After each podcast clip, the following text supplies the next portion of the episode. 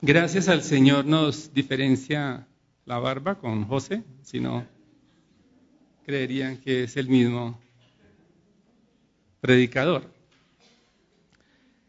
Damos gracias al Señor por su palabra, porque su palabra nos nutre, nos alimenta y nos guía a toda verdad por medio de la gracia que hay en Cristo Jesús.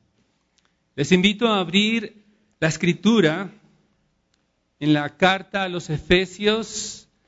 Esta vez estudiaremos eh, los versículos 14 al 21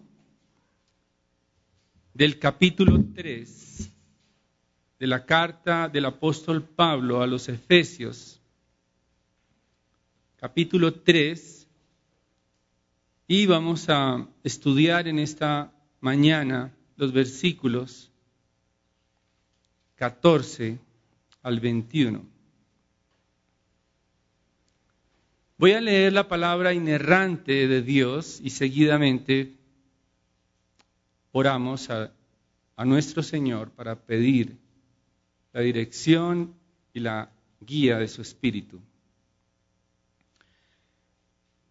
Por esta causa, pues, doblo mis rodillas ante el Padre de nuestro Señor Jesucristo,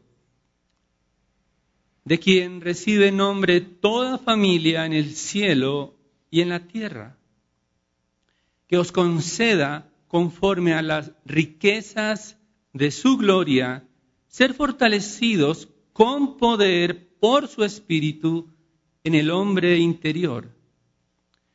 De manera que Cristo more por la fe en vuestros corazones y que arraigados y cimentados en amor, seáis capaces de comprender con todos los santos cuál es la anchura, la longitud, la altura y la profundidad y de conocer el amor de Cristo que sobrepasa el conocimiento para que seáis llenos hasta la medida de toda la plenitud de Dios. Y aquel que es poderoso para hacer todo mucho más abundantemente de lo que pedimos o entendemos, según el poder que obra en nosotros, a Él sea la gloria en la iglesia y en Cristo Jesús por todas las generaciones, por los siglos de los siglos. Amén. Padre, te damos gracias porque este tiempo de adoración es para ti, Señor. Gracias porque queremos adorarte por medio de la exposición de la palabra de Dios. Y te pido, Señor, que el poder de tu Espíritu implante en nuestras almas el entendimiento de la magnitud del amor de Cristo. Como iglesia te necesitamos, Señor.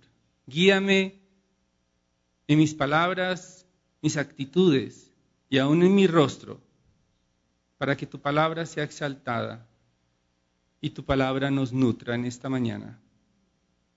Te lo pedimos en el nombre de nuestro Rey, Cristo Jesús. Amén. Bien, y una de las dificultades que se presenta, y no en todos, pero a veces los padres que quieren adoptar a sus hijos, especialmente de otras culturas, de otras etnias, tienen una dificultad. Ahora, esta dificultad que tienen los adoptantes no necesariamente tiene que ver con el papeleo que a veces se extiende ante las entidades encargadas por el gobierno. Al adoptar, un niño, quizás la dificultad no está enmarcada en el riguroso estudio psicológico que tienen que llevar a cabo estos padres para los trabajadores sociales. se cercioran de que sean aptos para adoptar, un desafío importante que se presenta es, tiene que ver más que todo con la relación de, con ese nuevo hijo. Entonces, eh, los padres tienen que tratar de convencer a este niño o a esta niña de que ellos son sus padres, que no, él no está de visita en el hogar. Pero también tienen un desafío adicional y es tratarlos de convencer de que sus hermanos, que no tienen su color de piel, son hermanos y que tienen los mismos derechos que estos hermanos, aunque ellos sean sus hijos biológicos. En conclusión, esta dificultad de los padres tiene que ver con conformar una familia. No tiene que ver esencialmente con el certificado legal de paternidad, el documento, sino de la relación, de la unión como una familia. Y una familia unida. Ese es un desafío para los padres que adoptan. Ahora, este desafío no solo se presenta entre hermanos e hijos adoptivos, sino también en el pueblo de Dios. Esto era precisamente lo que sucedía entre judíos y gentiles. Ambos por igual tenían acceso al trono de Dios por medio de la fe en Jesucristo, sin embargo estaban distanciados entre sí, por diferencias culturales y raciales que les impedían tener una relación cercana y les impedía también mostrar, desplegar la sabiduría de Dios. Y es precisamente en el texto que vamos a estudiar a continuación como el apóstol Pablo, la única manera de poder suplir esa cercanía que ya estaba dada en la realidad por medio de Cristo, Pablo ora a Dios para que provea lo que solo Dios puede proveer. Y es precisamente el mensaje en esta mañana que entendamos que solo el amor de Cristo puede mantener unida a la iglesia. Solo el amor de Cristo puede mantener unida a la iglesia. Y a veces quienes toman nota quizás nos están viendo. Hay dos, segmentos en el, en el texto. En primer lugar, vamos a hablar un poco más extensamente de los versículos 14 al 19, que este amor se experimenta por el Espíritu. El amor de Cristo se experimenta por el Espíritu. Y en segundo lugar, veremos que este amor de Cristo es posible por la generosidad del Padre. El amor de Cristo se experimenta por el Espíritu y en segundo lugar, el amor de Cristo es posible por la generosidad del Padre, los versículos 20 y 21. Entonces vamos al primer punto, este amor se experimenta por el Espíritu. Y Pablo ha venido expresando que el amor por los gentiles es la razón de su encarcelamiento. El apóstol Pablo está en la cárcel, pero está transmitiendo a través de esta carta el amor por los gentiles y les está tratando de explicar detalladamente que ellos no tienen por qué atribularse, no tienen por qué desanimarse porque Él está en la cárcel y ellos son su gloria. Realmente el ministerio del apóstol Pablo tiene una razón de ser, tiene un propósito y es revelar ese misterio que los gentiles hacen parte igualmente, juntamente con los judíos, del pueblo de Dios como una familia y en el versículo 2, versículo 19, ya les ha dicho así pues que ya no sois extraños ni extranjeros, sino que sois conciudadanos de los santos y sois de la familia de Dios. Pablo está tratando de explicar a los gentiles que ellos no son ajenos, no son creyentes de segunda clase. Ellos son igualmente coherederos de la gracia y de las bendiciones dadas por Dios. Aunque esto es una realidad revelada, Pablo ora, dice el versículo 14, por esta causa, retomando lo que ha dicho en el versículo, en el versículo 1 del mismo capítulo 3, por esta causa, es decir, por el misterio, ese misterio tan glorioso de poder entender que los judíos también hacen parte de la familia de Dios. Por esta causa, el apóstol Pablo dice, doblo mis rodillas ante el Padre de nuestro Señor Jesucristo. El apóstol Pablo, normalmente un judío, no doblaba sus rodillas. Un judío podía orar de cualquier manera. Sin embargo, el apóstol Pablo escribe que dobla sus rodillas mostrando el sentido de urgencia. Él está totalmente convencido de que solo Dios puede proveer en el corazón de los gentiles el amor y la unidad con los judíos y se requiere entonces la intervención de Dios para obrar lo que los hombres no pueden hacer o no podemos hacer en nuestras fuerzas. Él se dirige al Padre, dice, ante el Padre de nuestro Señor Jesucristo, de quien recibe nombre toda familia en el cielo y en la tierra y la palabra familia, o más bien, Él se dirige al Padre como aquel que es el creador de todos los seres racionales. El Padre eterno es la fuente de toda realidad racional, no solamente en la tierra, sino también en los cielos es del Padre Celestial que recibe nombre toda familia en el cielo y en la tierra. Y la palabra familia aquí tiene que ver con nación. Es una amplitud, no necesariamente padre y madre e hijos, sino una extensión más amplia que involucra toda la creación, todo lo racional, todo lo que tiene origen en Dios es racional, es sensible y puede entender solamente por el Espíritu el amor de Dios. Y el versículo 16 ya, después de esa introducción de esta oración del apóstol Pablo, entra a establecer la petición concretamente. Y el apóstol Pablo dice que os conceda, conforme a las riquezas de su gloria, ser fortalecidos con poder por el Espíritu en el hombre interior.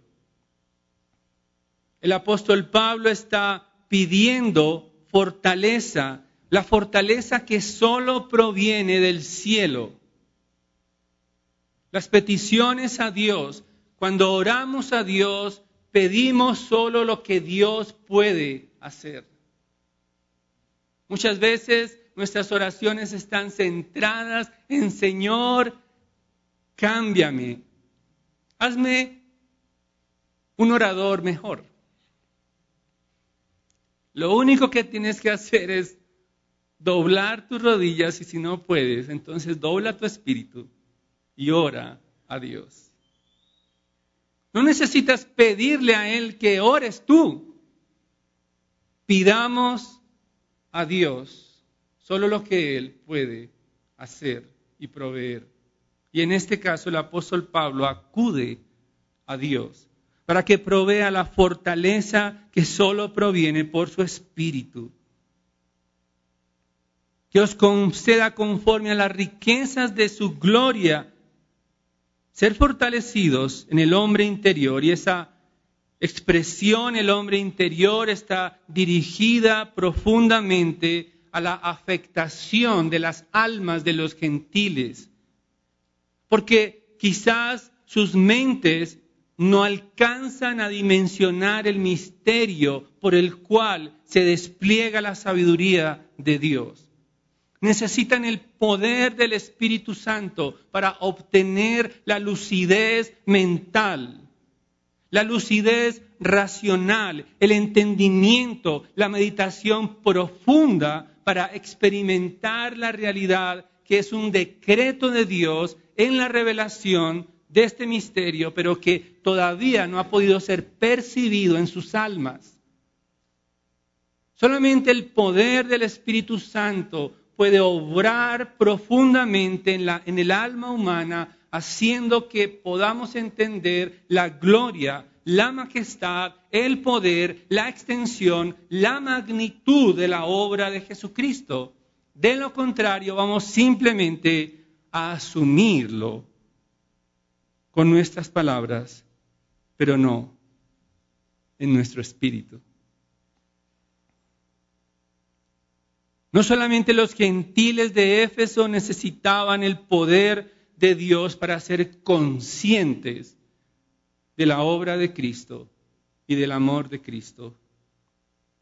También en estos tiempos se predica un evangelio emocional donde la razón y el entendimiento están, se quedan creo que en la puerta de entrada. Y se quiere cercenar la mente, cercenar el entendimiento, cercenar la razón para guiar a las personas únicamente a depender absolutamente de sus emociones, aunque sean pecaminosas. Dependen únicamente de su instinto dependen únicamente de pasar únicamente una experiencia emotiva, pero no razonan profundamente ni meditan en la palabra de Dios.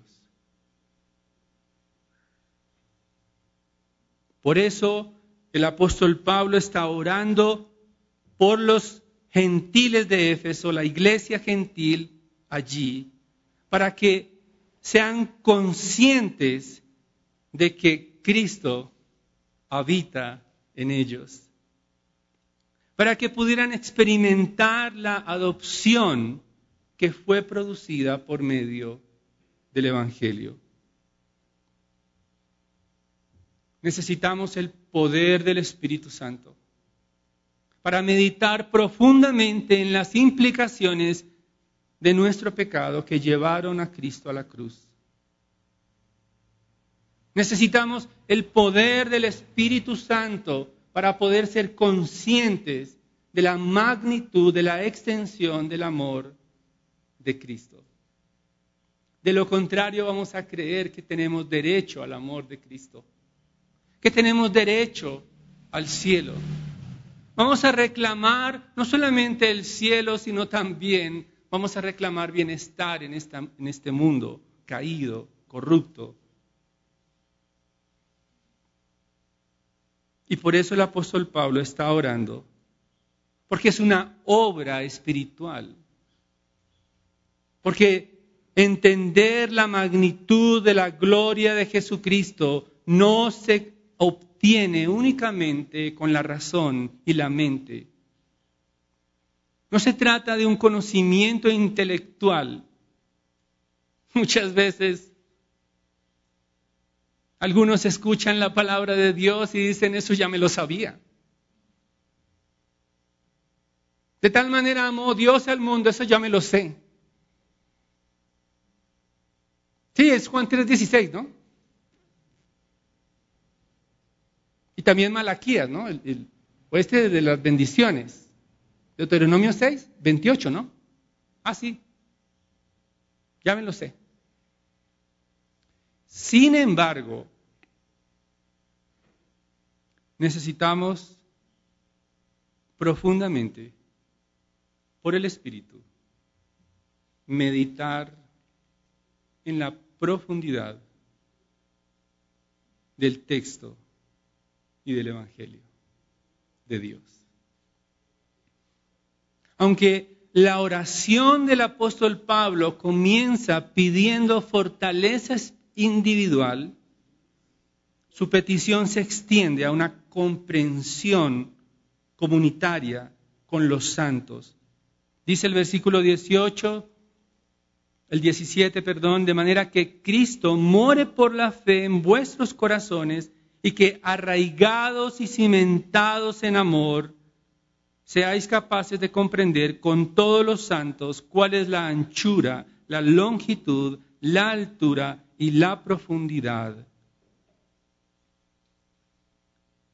El apóstol Pablo está hablando en términos métricos, como si describiera en una metáfora lo que es, el lugar santísimo que era familiar para los judíos.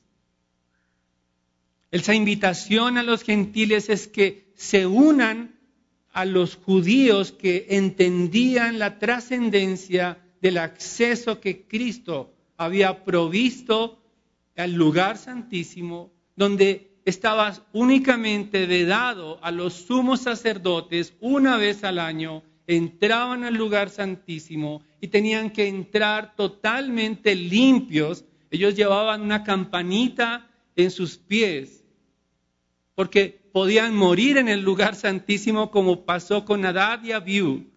Podían ser quemados ante la santidad de Dios.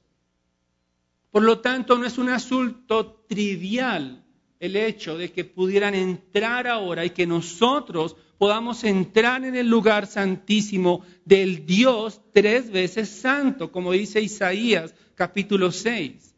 Él reconoce que Dios es santo, santo, santo.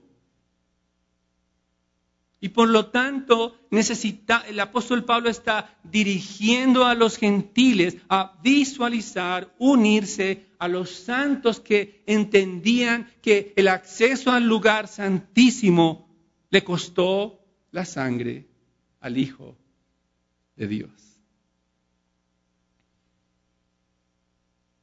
Necesitaban arraigar su mente a esta realidad, no solamente en términos intelectuales, no solamente en términos cognitivos, sino que debían sentirse amados por el Padre. No es lo mismo tener un certificado de nacimiento, porque por ahí hay muchos progenitores dando apellidos pero tienen que demandarlos con la fiscalía para que les den de comer a sus hijos.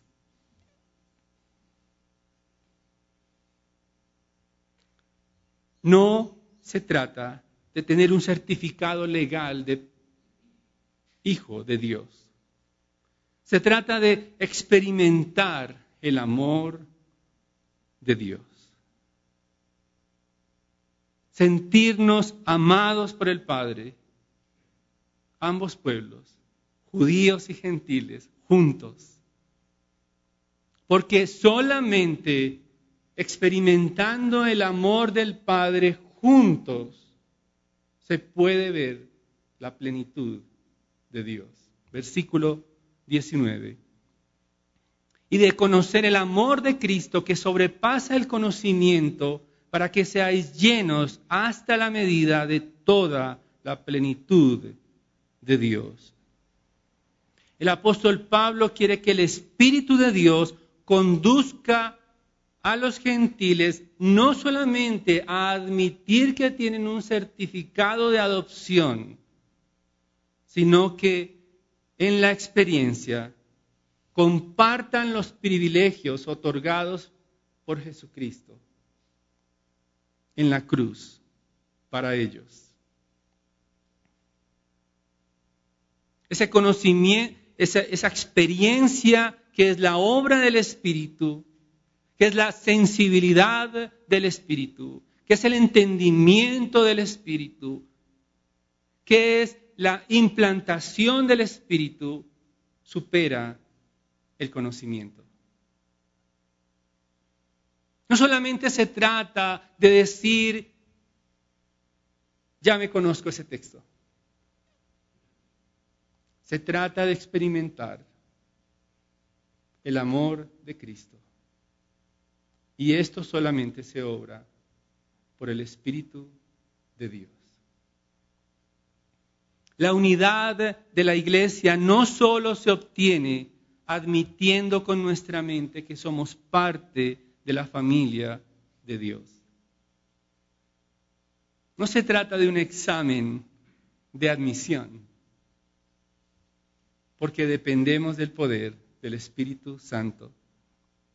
Para que pasemos del conocimiento intelectual a una experiencia real que supera las diferencias étnicas, las diferencias culturales, supera las diferencias sociales, supera las diferencias intelectuales y aún las económicas.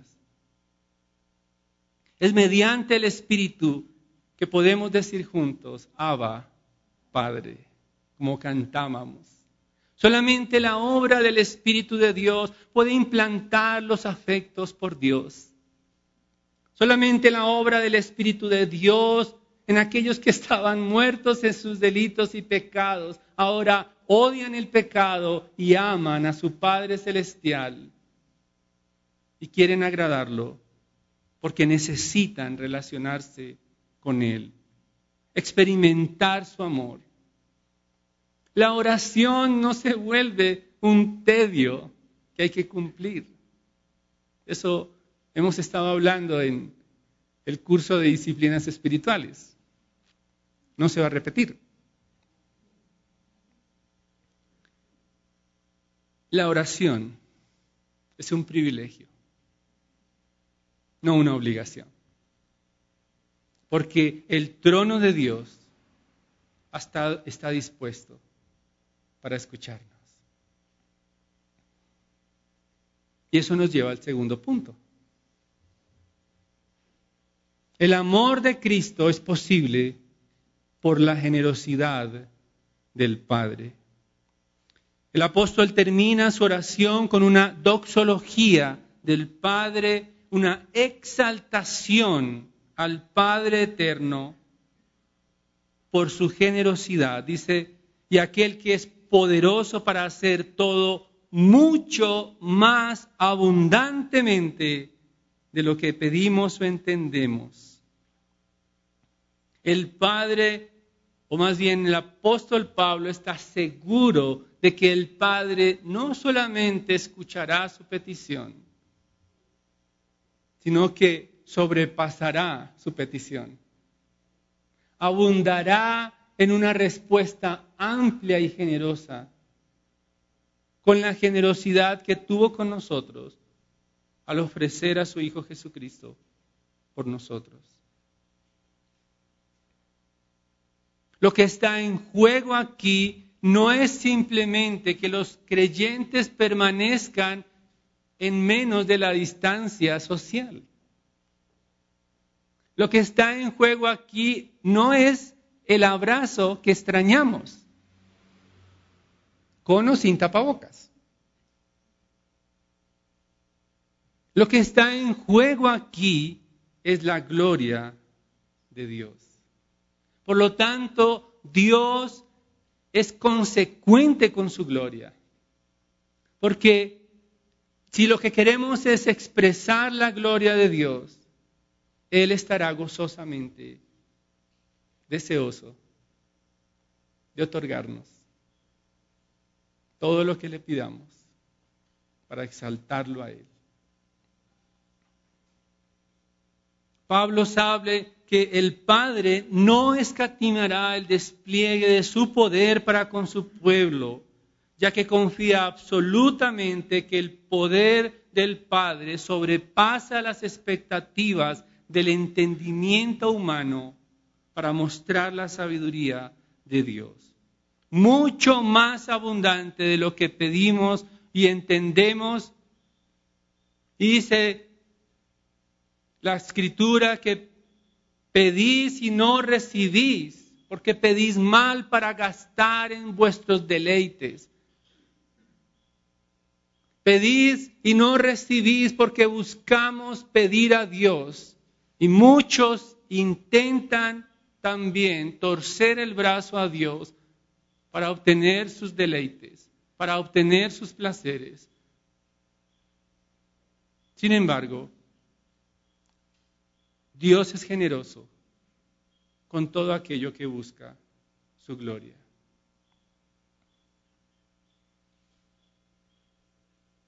Nuestra mente está limitada, hermanos. Ni siquiera sabemos qué es bueno para nosotros. Nuestra mente está afectada por la caída y el pecado. Vemos la televisión y decimos, si yo tuviera eso, sería más feliz. Vemos la televisión, el internet, los vecinos. Vemos la muchedumbre detrás de los Black Friday.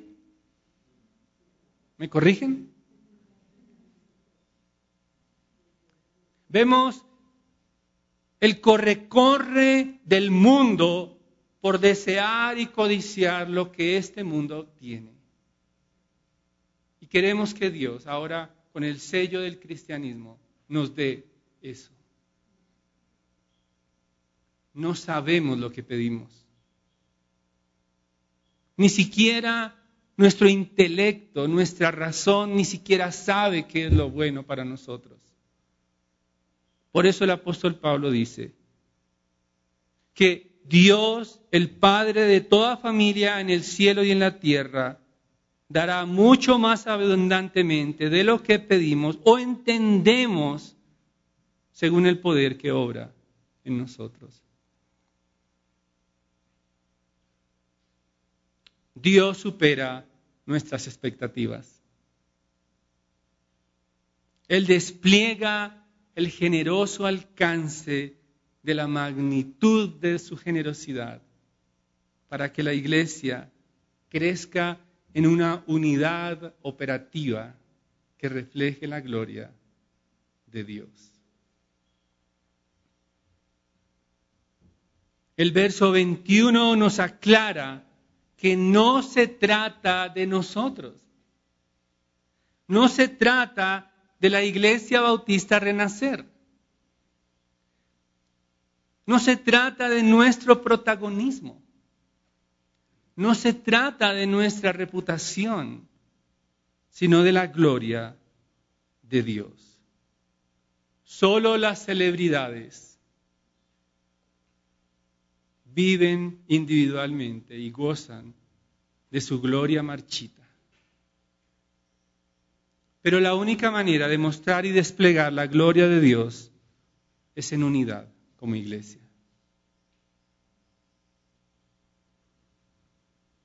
Pero eso es posible por la generosidad del Padre. Es posible que algunos de ustedes, hermanos, y quizás en el Facebook Live puedan estarse preguntando, ¿cómo puedo estar unido en amor con aquellos que no son compatibles con mi estilo de vida? ¿Cómo amar y unirme a personas imperfectas que quizás puedan ofenderme y herirme? Y para que se aventuren a correr ese riesgo, C.S. Luis nos da una respuesta. Aquellos que no quieren arriesgarse a amar en unidad por temor a ser ofendidos. Dice C.S. Luis, amarlo todo es, es ser vulnerable. Ama cualquier cosa y tu corazón sin dudas será retorcido y posiblemente roto. Si quieres estar seguro de mantenerlo intacto, no debes entregar tu corazón a nadie, ni siquiera a un animal. Envuélvelo cuidadosamente con aficiones y pequeños lujos en un cofre. Evita todos los enredos, enciérralo en el cajón o el ataúd de tu egoísmo. Pero en ese ataúd seguro, oscuro, inmóvil, vacío, no cambiará. No se romperá. Será inquebrantable, impenetrable, irreemplazable. La alternativa a la tragedia, o al menos al riesgo de la tragedia es la condenación. El único lugar fuera del cielo donde puedes estar perfectamente a salvo de todos los peligros y perturbaciones del amor es el infierno. Más bien, hermanos, despojémonos de todas las prevenciones que nos impiden estar unidos como iglesia. Permitamos que sea el Espíritu Santo que nos lleve a experimentar el acceso a Cristo, el amor de Cristo que nos otorgó en el Calvario. Porque nuestra individualidad jamás podrá mostrar la sabiduría de Dios. Es en medio de la unidad que la sabiduría de Dios y el amor de Cristo lo puede hacer. ¿Es posible que haya entre nosotros o entre aquellos que nos ven personas que no están seguras de su certificado de adopción emitido en la cruz por Jesucristo, con su sangre? Mucho menos se atreven a llamar a Dios su Padre porque lo ven como un juez implacable o quizás como un comodín para cumplir sus deseos y tapar y apagar sus incendios. Sin embargo, este es un buen momento para volverte del pecado y rendirte en arrepentimiento para que puedas decir con nosotros, Abba, Padre, oremos. Padre, gracias porque tu amor todavía no podemos entenderlo. Necesitamos tu Espíritu, Señor. Ayúdanos a ver más allá de nuestros ojos, aún de nuestra razón, de nuestros pensamientos caídos. Condúcenos por el Espíritu a meditar profundamente en la suficiencia del amor de Cristo para unir a tu iglesia. Que comprendamos la profundidad de tu amor que costó al Hijo de Dios, al Santo Rey, la crucifixión en una horrenda cruz. Guíanos, Padre, porque tenemos la certeza y la seguridad de que nos contestarás con generosidad y amplitud para que juntos como iglesia podamos desplegar tu gloria y tu sabiduría por todas las generaciones. Te lo pedimos por Jesucristo nuestro Señor. Amén. Dios les bendiga, hermanos.